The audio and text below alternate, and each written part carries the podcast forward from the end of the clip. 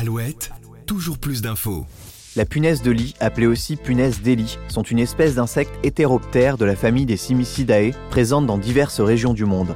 Ces dernières peuvent piquer durant 10 à 20 minutes le sang de leur hôte et peuvent survivre sans manger jusqu'à un an et demi, voire deux ans dans de bonnes conditions. Source de fortes démangeaisons et de dermatites, leur taille varie entre 5 et 8 mm.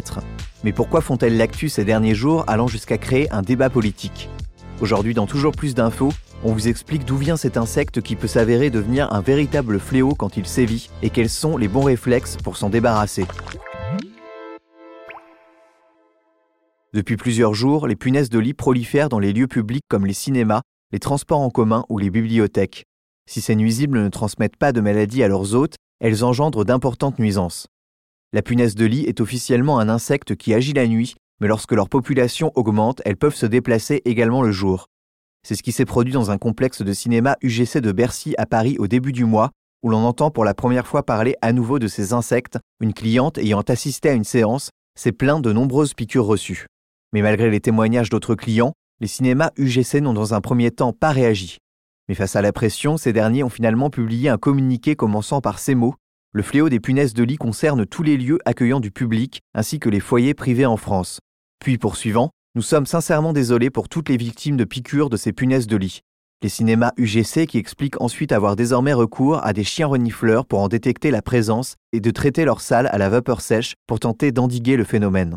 Car si la punaise dans sa version la plus classique ne présente aucune gêne, si ce n'est certaines odeurs, certains Français victimes de punaises de lit racontent comment ces petits envahisseurs ont saboté leur santé mentale, allant jusqu'à les isoler du reste du monde. C'est un cauchemar sans fin, je n'ai plus de vie, témoigne Émilie en arrêt de travail à cause d'une invasion de punaises de lit qui sévit chez elle depuis février. Elle lance un appel à l'aide dans un groupe de victimes sur Facebook. À cause de ces envahissants nuisibles, la quadragénaire originaire de Digne-les-Bains est tombée dans une profonde dépression au point de s'isoler socialement. Elle est aujourd'hui suivie psychologiquement. Je suis au bout du rouleau, je ne pense qu'à ça, je ne m'autorise plus rien.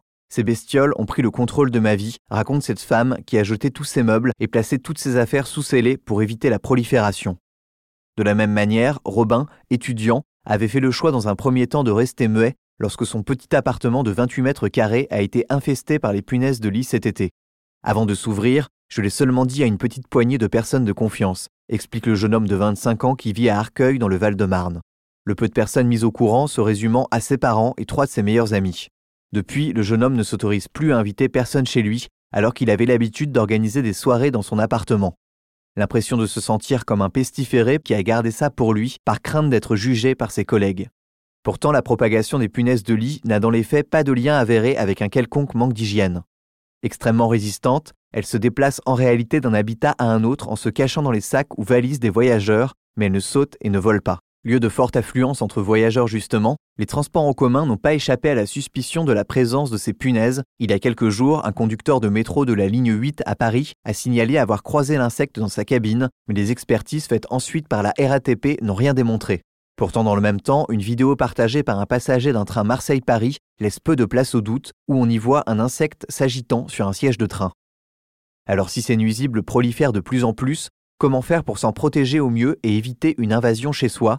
Voici quelques conseils qui pourront vous être utiles. D'abord, si vous êtes en déplacement dans un hôtel, ne déposez pas vos bagages sur le sol ou sur le lit, et encore moins sous ce dernier. Rangez-les sur un support à bagages inspecté au préalable tout en les laissant fermer le plus possible. Évitez aussi de mettre vos vêtements sur le lit ou dans les armoires avant de les avoir examinés scrupuleusement. Point important ensuite, vérifiez le lit, le matelas, les punaises se glissent souvent dans les coutures et le rembourrage, derrière et autour de la tête de lit. Vous pouvez vous munir d'un objet à coin rigide comme une carte de crédit par exemple pour vérifier les meubles et les murs. Prenez également des précautions si vous achetez du mobilier d'occasion. Les lits, canapés et fauteuils nécessitent une attention particulière. Inspectez chaque couture et chaque fissure de ces objets avant d'investir. Si plus d'un foyer français sur dix a été infesté par les punaises de lit entre 2017 et 2022, selon un rapport de l'ANSES publié récemment, Nul doute que l'on n'a pas fini d'entendre parler de ces nuisibles minuscules qui sèment la zizanie jusqu'à la tête de l'État.